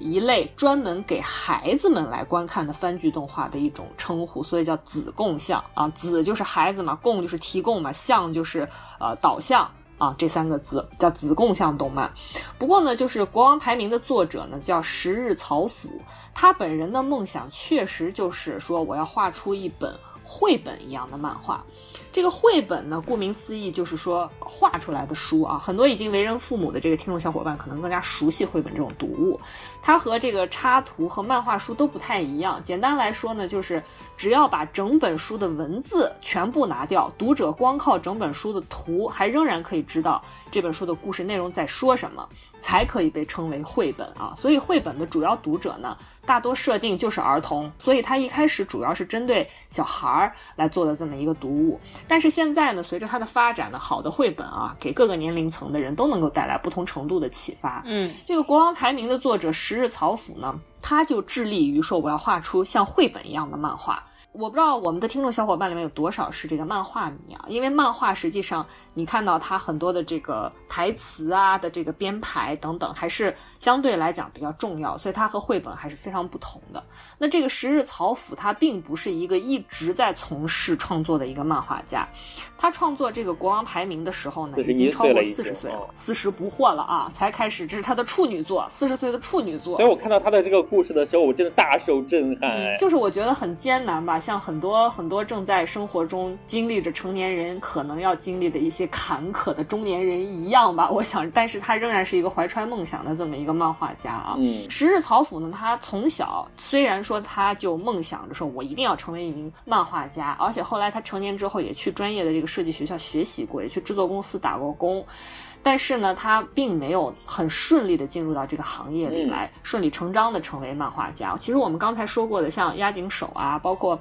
呃，现在香港正在上映的这个金敏的纪录片的这个金敏啊，等等很多呃，包括日本一些正在从事这个连载漫画创作的这个漫画家，很多基本都是从从业开始就已经进入到这个行业里来了。但是这个迟日草辅虽然他的这个四十岁以后的处女作受到这么好的口碑的评价，但他并不是和他他们呃有着相同的这样一个职业路径的这样一个从业者啊。由于他呢完全沉醉在一开始是沉醉在自己的这种世界里面来讲故事来画漫画，他早期的这个作品投稿呢几乎都是石沉大海，甚至曾经有编辑呢非常直接的就批评他说说你的作品完全不从读者的角度出发，是一部很自私的作品。嗯。后来呢，他逐渐就把他作画的这个方向从漫画转向了绘本，结果在一次绘本大赏中就得了大奖。但是他得奖的这个绘本马上就要被出版的时候呢，这个出版社给倒闭了啊！结果呢，为了生计，那没办法，他就放弃了他要成为漫画家的这个理想，就进了很普通的这个设计公司，跟我们一样啊，现在就成为了社畜。嗯，主要呢就是从事这个网页制作的这个工作，还有设计的一些工作。但是这段工作经历呢，和大部分社畜一样啊，他就是乙方嘛。对吧？自己要提出这个工作计划，然后从这个角度来讲呢，他就必须不得不认真的来考虑甲方的需求了。所以用十日草辅的这个原话说，说回想起自己第一次挑战漫画家梦想的时候，那个编辑对他说过的话，他说到了这个时候，我才了解到这个编辑想说的原来是这么一回事儿。嗯，就是他开始慢慢的能够感受到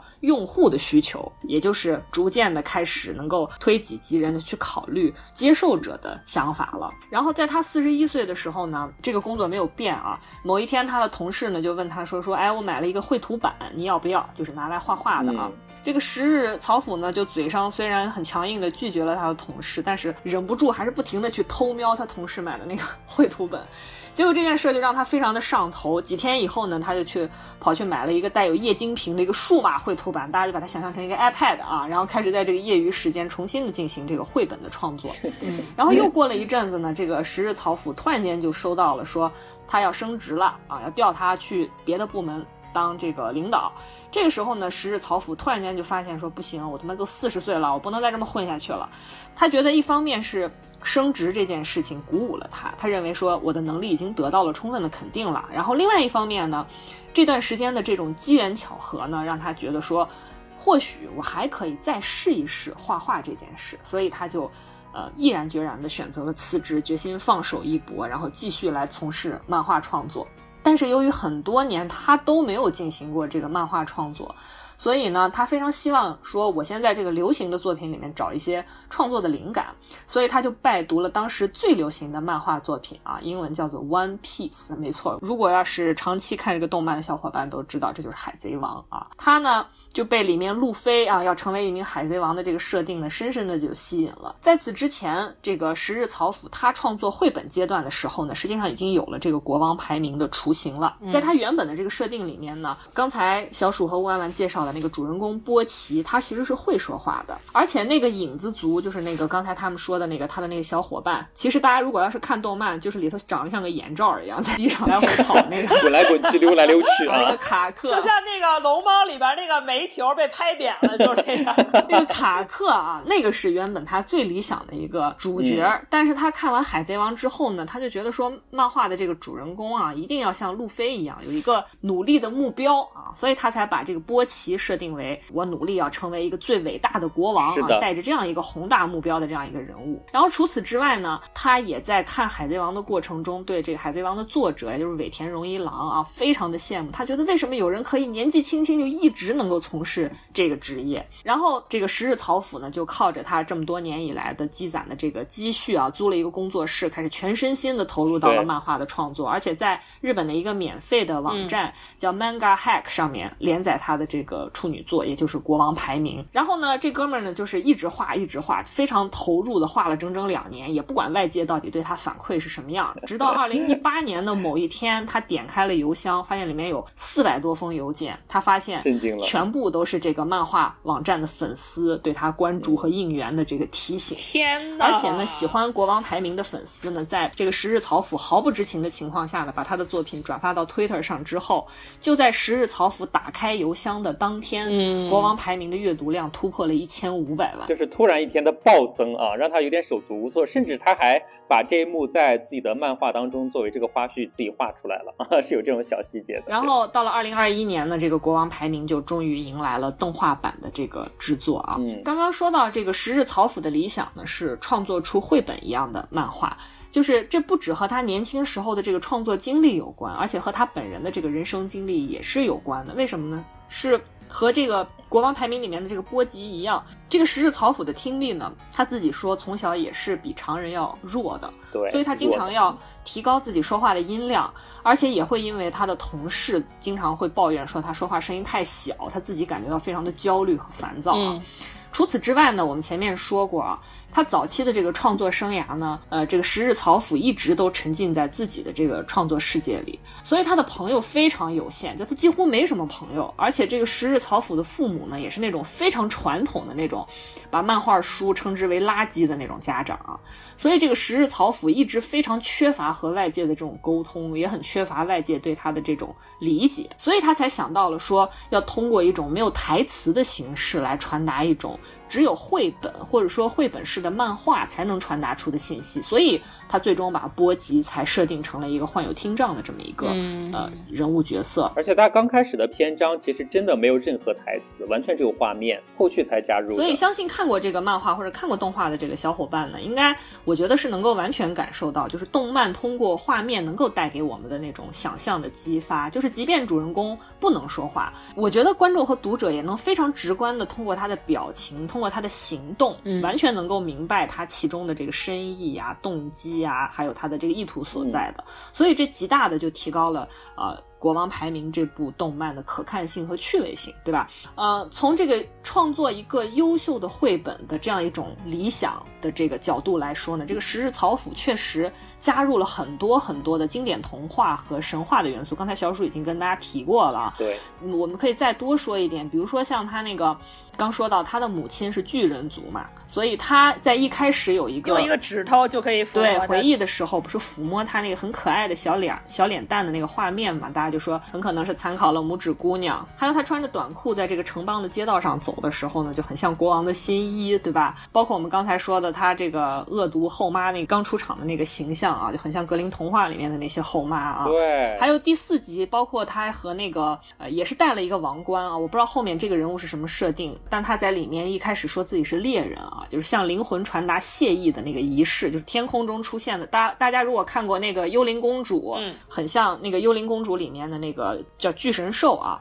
它也是参考了日本这个阿伊奴族的这个信仰。还有呢，就是因为这个十日草辅他受海贼王啊，或者说更早期受龙珠这种传统少年热血漫画的这个影响，在动漫里面呢也能看得出来，它加入了一些就是相关的要素，比如说我们刚才说到的，在这个他们的这个整体的世界观当中，国王的这种排名的系统，内卷啊还有国王中什么战力担当，什么四天王，对对吧？等等这种。关于我刚说的这一切啊，关于这位热血漫画家的注脚，我觉得令我特别感慨的是，就是比起复盘他这些艰难的这种翻身的经历而言啊。这部作品之所以我觉得能够打动绝大多数的人，是因为你觉得像这样一位饱受挫折的这么一个作者，运气也不好，对吧？然后呢，他的这个起点也不好，然后中间还历经挫折，嗯这样一个人，他依旧能够创造出一个你看的过程中能够感受充满温柔，我觉得是充满了温柔和爱的这么一个世界。所以我觉得这是特别特别让我就是感慨的一件事。就是我在看这个漫画的过程当中啊，包括这两年可能对某些些日本元素的接触，真的是感觉到温柔对于日本人来说是一个非常非常重要的一个特质和品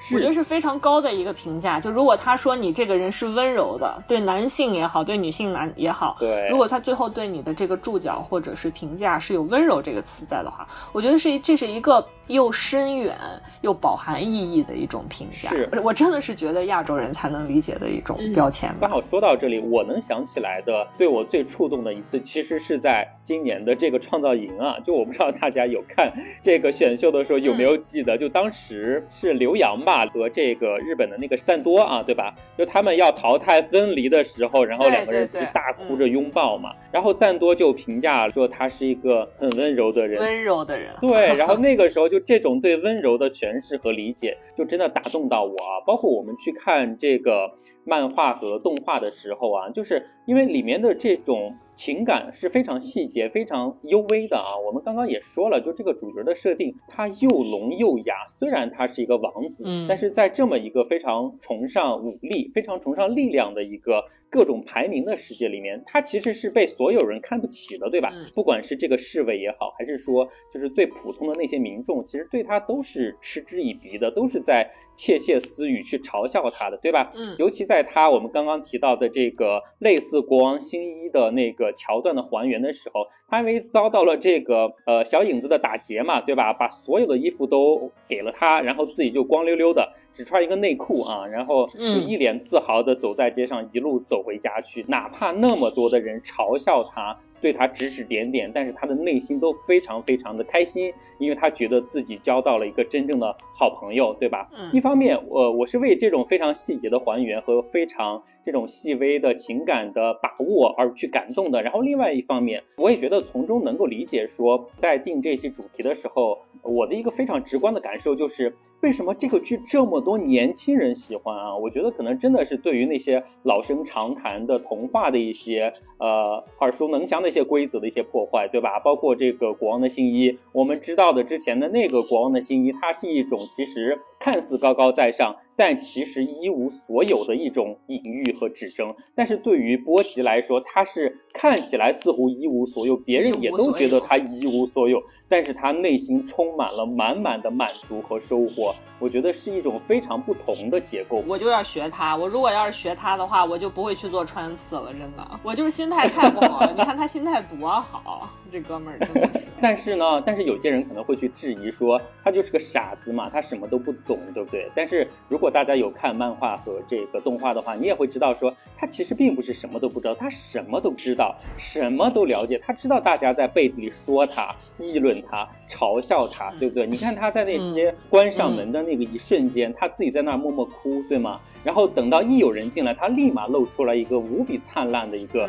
笑容。所以你你看到这种时候，你就特别特别的心疼他，你能体会他内心所经历的那种煎熬和获得真正的友情时候的那种。非常真诚的快乐，我觉得这些东西都是非常非常真挚的啊。嗯，而且包括其实我最早去看这个漫画的时候，我其实并不了解刚才甚至也有讲到的这个漫画的原作者早年的这些经历，对吧？因为他真的说实话是非常坎坷了啊，历经中间十几年的挫折，然后最终能在四十多岁一个真正的一个中年的时刻才获得这么大的一个成功，而且是突然而来，他自己都似乎没有预期到的这种。成功啊！所以他一直长久以来的那种默默无闻的那种敏感的那种姿态，也才导致他能在这个漫画当中体现出来这么一种底层，但是深厚的大家能够互相理解的这种感情，对吧？我们说波吉，他真的就是呃又聋又哑的这种设定，但是我们后面你去看漫画的时候，你也会知道他为什么产生这样的一个表征，是因为他的老爹。啊，拿他的这个天生的力量去跟魔神做了一些交换嘛？哦，天哪！所以才导致了他有这样的问题。是他所有的这些逻辑都是有一个非常紧密的一个连接的，并不是毫无任何的关联的。包括其实波吉跟这个就是对波吉跟小影子啊。他们在被，其实我们现在看到这个动画里面，他是被那个他的师傅扔到了那个悬崖下面的火焰里面嘛，对吧？他其实掉到火焰之后的话，他进入到的就是我之前提到过的这个冥府啊。冥府有个国王，然后他在他们两个掉下去的时候，他是给他们放出了一个叫做诅咒之气的，类似瓦斯燃气的一个东西。就按理来说，你正常人在这个气体之下的话，会立马就是死掉。对，但是这两人都没有死，是为什么呢？然后这个国王看了一下，说原来这两个人都是遭受过诅。咒的人，一个就是波吉，是呃，我刚才说的，他是因为他老爹用他跟魔神去换了这个力量嘛，然后呃，这个小影子呢，是因为。他的整个家族被神明厌弃，所以他们一辈子都只能保持这种跟别人不一样的这种形态，像眼罩嘛。对，事实上他们也是人，但是他们只能以这种面貌出现，而且因为这种被大家讨厌的面貌，他们整个家族都只能去干那些被别人所不耻的刺杀的刺客的勾当。这也是为什么他们就是不能见光的啊。对，被本国去灭族的一个这么一个悲惨的一个下场嘛。包括我们前面提到了他整个这个画。风其实是画出来非常童话、非常绘本、非常治愈的。但是第二集一开始讲到小影子的这个身世的时候，你看到他的妈妈那么拼死的守护他，对不对？他的妈妈最终被敌人刺死，但是你这个情节里面还要给他一个非常残忍的镜头，就是这个小影子真的眼睁睁的看着自己的妈妈的躯体尸体被别人当做战利品挂在自己的这个刀尖上行走过去，然后放声大哭。我觉得这个地方也是。当时让我觉得心里非常非常不舒服的一个。对，那我觉得它的反正妙处也是在于它这个东西看似美好的像童话一样是给孩子去看的一个东西，但事实上它一直在不断的去解构童话，而且把成人世界非常残忍和真实的一些东西放出来，让你能感受到的同时，又能感受到不断反转之后你能体会到的那些温情和温暖的地方。所以我觉得这是这个。这个故事啊，这个剧集让我真的非常觉得它好的地方所在啊。不过另一方面，我一开始看啊，一个是觉得它作为童话故事的这种叙事啊，如果大家嗯看的动漫比较多，或者说平时相对来讲也愿意接触动漫多一点的话，其实，在日本的这个整个的动漫界而言，这个作品相对而言它的这个。呃，叙事的节奏也好，或者说他整个的这个人物出场的这个安排也好，都是比较直给的，就是它非常像童话的这种方式。从前在一个国家有一个什么什么什么，他怎么怎么怎么地，嗯，就是他的这个讲述就有点像从前有座山，山里有座庙啊，庙里有个老和尚，他给小和尚讲故事啊，对，就是他仍然是一种比较传统的这样一个方式。所以他从第一集开始吧，他确实会给你带来一种童话式的这样一种方式，对，甚至我觉得其实你看完。前五集，你可能都会觉得说，这可能是一个。合家观赏的这么一个嗯剧集啊，或者说这么一个动漫，可能就是刚才我听完小鼠介绍上面稍微给大家剧透的那些信息而言，可能我觉得它后面会牵扯到更加复杂的这个人物关系，还有彼此的这个跨越时间啊、跨越空间的这些纠葛等等。对，也是有这种波诡云谲的阴谋背景在的啊。对，但是说实在话啊，我觉得这可能还需要就是小伙伴里面为人父母的这个听众朋友呢自己去分辨。我们作为我不知道现在孩子真的在接触啥，因为我觉得现在孩子连《熊出没》都在看，对不对？然后你看那个《喜羊羊与灰太狼》，也是今天谁 吃谁了，里面也是有权力关系的，也是有阴谋的，对不对？所以我觉得，如果从这个角度来讲的话，嗯，如果说小朋友也是可以消化。我觉得是可以消化，只不过我们把他们想的太简单了啊！我觉得大家是可以消化这个比较复杂的人物关系的话，我们也不要低估小孩子的理解能力吧。是了，所以在这样一个基础的情况下，我觉得这个片子是做了非常多，呃，这个嗯，怎么讲？暴力美学的处理的，它比如说像我们刚说的里面的这个卡克这样一个，就是刚说像眼罩一样，就是小影子啊，小影子。其实它一出现呢，它和波吉就是主人公这个对应关系已经非常明确了。对，那会儿他刚出现的时候，我还不知道说他后面被大家就称为影子一族的时候，你就觉得他的那个形象就很像是一个影子出现在的。铺在地上，因为在一个立体的动画片里面，突然之间出现一个平面的这么一个图形，就非常怪。然后，怎么去理解这么一个造型？因为我觉得。所有的角色造型是非常重要的，就跟我跟大家说，他怎么去表现这个一个女人，她是不是尖酸刻薄、充满阴谋啊、诡计多端？他就把人物的鼻子画的很很尖，对不对？对。然后包括像这样一个人物，他突然间出现一个很扁平的，连二 D 都算不上一 D 了，然后在地上躺着，一 D，零点五 D 这咋这咋理解呢？但是你就会觉得，从后面尤其两个角色之间的这种对应关系，实际上就是彼此互为对方的影子这样的一个。角色，我可能是你人格的另外一面，我可能是你人格其他的面相，我们互相帮助，我们互相看到对方身上的闪光点，看到对方身上的弱点啊，让我们彼此成长，发光发热。maybe 就是这么一个热血的这样一个故事嘛，也说了他是很受海贼王的这个启发嘛。就我们都如此的残破，但是我们拥抱在一起就很圆满。对，海贼王就是不断的热血啊，打鸡血，就是鸡血从第一集打到最后一集啊，就是海贼对吧。所以我觉得也非常能够理解。就是他的这个作者十日草辅，他为什么是在看了《海贼王》之后啊，给这个国王的排名里面波及？就是其实我觉得，你看前五集的时候，一个又聋又哑的小孩儿，然后又没有妈妈，呃，尤其在前面看，如果不是通过这个意识流的穿插，你是不会 get 到说，哦，原来有这么多人在慢慢的呵护着他，在暗中保护着他，关心着他。你从表面上来看，他是一个非常孤。孤独、非常寂寞的这么一个角色。在这样的情况下，他怎么样在内心一一直坚守着我要当国王这么一个 对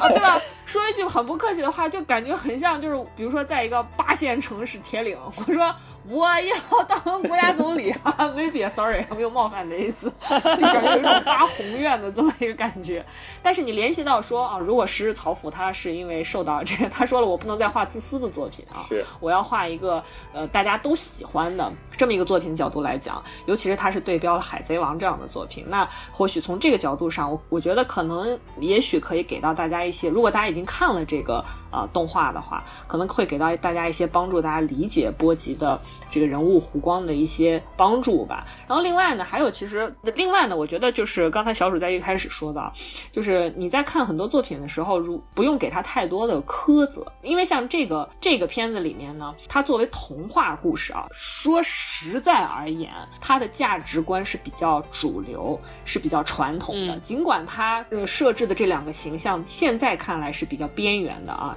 又又是存在天生的缺陷的啊，又是受到诅咒的等等等等。但毕竟一个是身怀绝技的，另外一个是有正统王室顺位继承人的这么一个身份所在的，对吧？对。其实其实他是不会对主流的价值观造成任何冒犯的这样的一个设定的。所以甚至包括刚才我们前面说到他那个弟弟啊，他那个弟弟为什么就是呃嗯，因为他妈力排众议让他。登上了这个王位，而之后他一直，你看他这里面的这个弟弟的形象的设计啊，跟我们看过的这个《权力的游戏》啊，也是很多面、很丰富的层次啊，等等都是一样的。为什么呢？就是因为自己不够正统嘛，我不是名正言顺的嘛，对吧？我是靠抢来的嘛，所以他为什么后面说我我要通过一些非正常的手段想去获得我父亲身上的力量？然后他里面可能又有少年成长的这个东西在，比如说老师教过他啊，任何事情没有捷径啊，所以他想到说我本。本来就是通过非法手段登上王位的，所以我更加不能通过非法的手段来获取这个超自然的这个能力。它其实从价值观上来讲，相对来讲是非常主流的，所以大家也不用说害怕说可能看了这个片子之后，我是说在合家观赏的这个意义上啊，给这个小孩造成过分这个偏激的一些。价值观的形成，我觉得倒也不会会出现这种行为啊。但是从一个大局观啊，我们讲大局观角度来讲，听众中如果已经是为人父母的这样的听众小伙伴呢，我是觉得非常适合啊这个片子拿来和孩子一起看的。所以呢，今天就是也说了这么多啊，一部是不推荐大家看的，一部是非常推荐大家去看。我觉得那个上汽我们就没有推荐，还还是不推荐之说。我们主要是对那些，对我们就是骂他，单纯的骂他，你就想输送子弹。主要是因为对那些在旁。边恶心你的那些话、那些声音啊，做出一些回应，就针对他们的理由和逻辑，做出了一些我们的不同意见的发声。就在我们来看，就是上汽这种片子，它无论如何都是好莱坞这种工业流水线庞大的、精密的，需要齿轮和齿轮不断扣合所产生的这种片子，对吧？它就是一套模板出来的嘛，而且它本质上。是由资本去决断的，你的一些个人的审美和力量，在这个里面能体现和发挥的部分其实非常有限了。我们就所以，我们觉得说你没有必要，因为他在这个片子当中说了多少分钟，我觉得甚至可能有小伙伴在看片子的时候掐秒表去算他到底讲了多少时间的这个中文对白啊，我觉得没有任何意义啊。还有，我觉得作为媒体人啊，如果你只是一个普通的观众，你喜欢不喜欢那是你自己的事情。你在网上带节奏真的非常，我觉得影响真的非常。而且他哪怕全部都是黄皮肤，又能怎么样？样呢？它本质上作为一个商业片，赚钱才是它的第一要务嘛。我们上来就说了，他为什么拍这个作品？为什么看起来似乎是在讨好我们，但是他们的姿态始终是没有任何放低的，对吧？他们呈现出来的依然是一个在他们想象里面我们应该呈现出来的样子，对吧？所以这种片子不管怎么样，你看起来就会非常的不适。而且突然讲到这边的时候，我想到一个，就是包括之前的花木兰啊。花木兰其实也是同样的道理，虽然说实话，我觉得它可能比上期还更烂一点啊。就说到花木兰，她也是有非常明显的感知是什么，就是。我当时其实也还挺期待它的，因为毕竟是一个迪士尼这么经典的一个 IP，想知道它到底能还原成什么样啊。但是上来之后，片子的第一个那个镜头就是花木兰不是骑着马，然后直接就进了这个土楼嘛，对吧？嗯，上就已经争议出现很多啊，就大家都诟病说，就花木兰这么一个中原人士，对不对？你怎么可能让她在一个土楼里面出现呢？但是你说好莱坞他没有能力去查证这个事实吗？你随便请一个专家，或者说甚至随便请一个有历史知识的中学生，你都能去指正他们的这个错误的地方，对吧？但是他们在乎吗？他们压根儿不在乎，对不对？他们就觉得鼓楼的这个取景符合我对镜头和画面的这么一个要求，我让美国人知道这是中国人居住的一个生活环境就 OK 了。他们在乎的还是美国人，对吧？他们压根儿就没有在乎你中国人怎么看啊！我今年上半年在福建拍一个片子的时候，我还到他们当时取景的那个土楼那边去啊。就是他们旁边住的那些村民非常热情啊，拉着我的手就说：“你来看，你来看，我带你们走。”就他们当时好莱坞来拍这个片子的时候，取景的这个路线怎么怎么走的，我记得特别清楚。我们真的这么认真的去期待和对待的一个东西，但是好莱坞真的只是把它当做一个单纯赚钱的工具，他们只是在利用你而已，好吧？反而是真正的这种我们刚刚给大家介绍的，像《国王排名》的这种。片子哪怕它是一个看起来似乎有一些幼稚的一个动画片，但是因为它作者当时在画的时候，他是融入了自己的人生体力进去的。我画的这个漫画有没有可能哪一天会爆？有没有哪一天可能会被改成动画？它其实都是没有这些预期的。他只是非常真挚的用自己的这些真情实感去创作画笔下的这些人物和故事。所以，我我也觉得这是。真正能够打动我们的这些地方吧，包括其实我在组织这期主题的最开始，我想的最终的落点，其实去探讨一下，说为什么像《国王排名》的这部作品啊，它为什么在主要是年轻人的群体当中这么受欢迎？当然，我们当中也呃过程当中也分析了一些原因，比如说它的这种可爱的画风啊，包括它对很多童话的一些反构建啊，等等等等。但是我觉得最终归根到底，就是年轻人也是。人嘛，对吧？就所有能感动年轻人的东西，也能够感动我们所有人。所以我觉得真诚还是对于一个作品来说最重要的部分。我们也希望以后能够看到更多的怀着这种真诚的态度来创作的作品，推荐给大家一起来讨论，一起来观赏。这就是我们今天这期节目的意义所在啦。嗯，如果大家喜欢我们的节目的话，记得要给我们的节目进行点赞、收藏、转发、关注和评论。啊，然后呢，如果想加入我们听友群的各位朋友呢，可以注意一下，我们在这个相应的节目介绍的文字当中会把我们的微信小号留下来，你可以加我们的小号，然后我会把你们拉到我们的听友群当中。还是那句老话，希望大家可以继续紧紧的 follow 我们。那我们下周见喽，拜拜。下周见啦，拜拜，拜拜。